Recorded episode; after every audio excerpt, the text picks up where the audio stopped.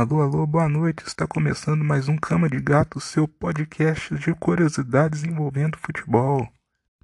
E hoje temos convidado, galera. Estamos com a presença aqui do Sr. Reine, ele que é inventor do spray do futebol, o spray de demarcação de faltas. Boa noite, Reine. Seja bem-vindo ao nosso programa. Queria saber aí como foi para desenvolver esse, esse, produto, esse, essa invenção, né, que veio para beneficiar o futebol, para ajudar, né? Boa noite a todos.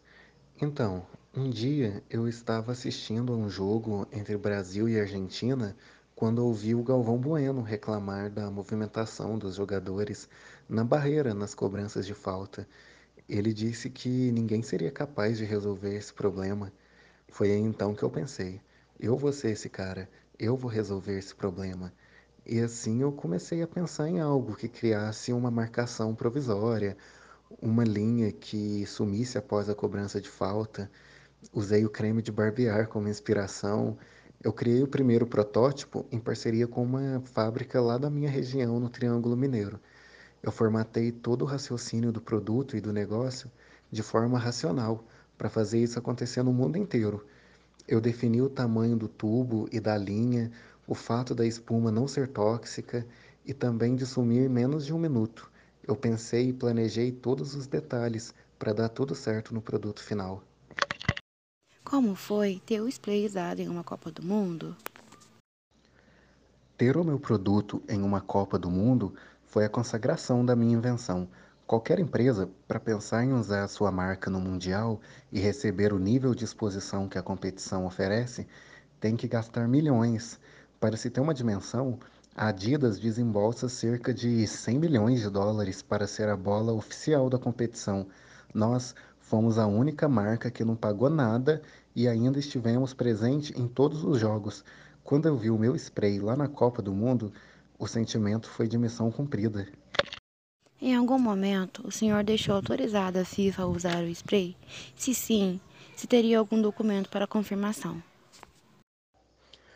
Quando eu criei o spray, eu patenteei em mais de 40 países, incluindo países importantes para o futebol, como a Suíça, que é onde fica a sede da FIFA, e a Rússia, que é onde foi disputada a Copa do Mundo de 2018.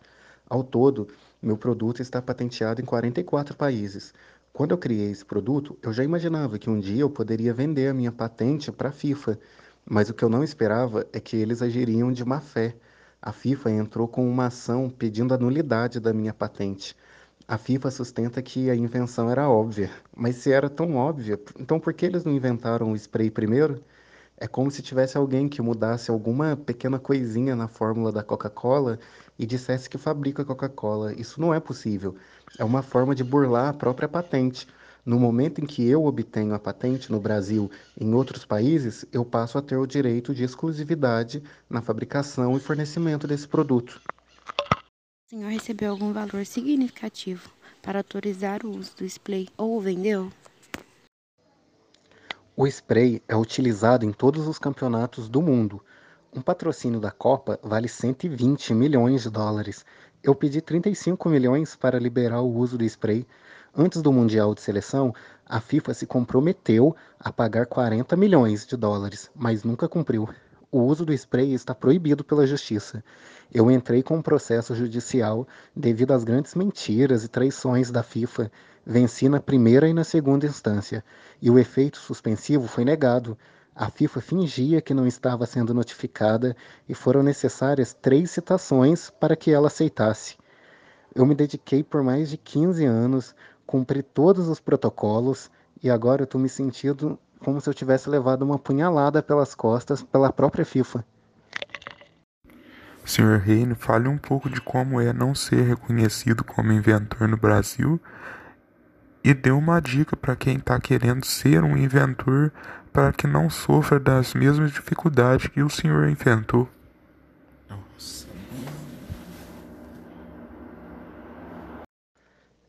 É muito triste passar anos trabalhando em um projeto e não ser reconhecido por ele. Me sinto muito chateado, principalmente pelo fato de nunca ter sido mencionado pela FIFA como inventor do spray. Eles estão ignorando as denúncias que estou mostrando para eles. A FIFA mandou muito mal. Eu inventei e ela não reconhece minha patente.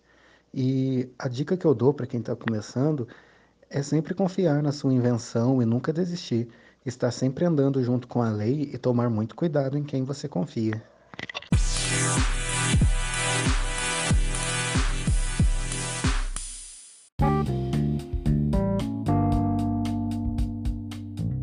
E aí, vocês já ouviram falar de uma partida de futebol com três times?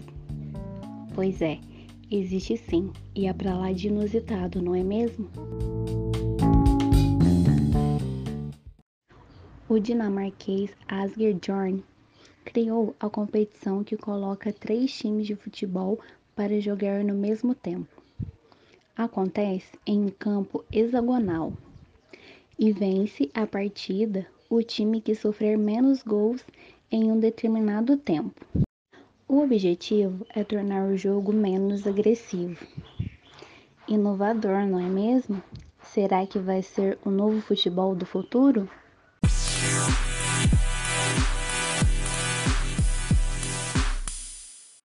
No próximo episódio de Cama de Gato você verá mais curiosidades sobre futebol.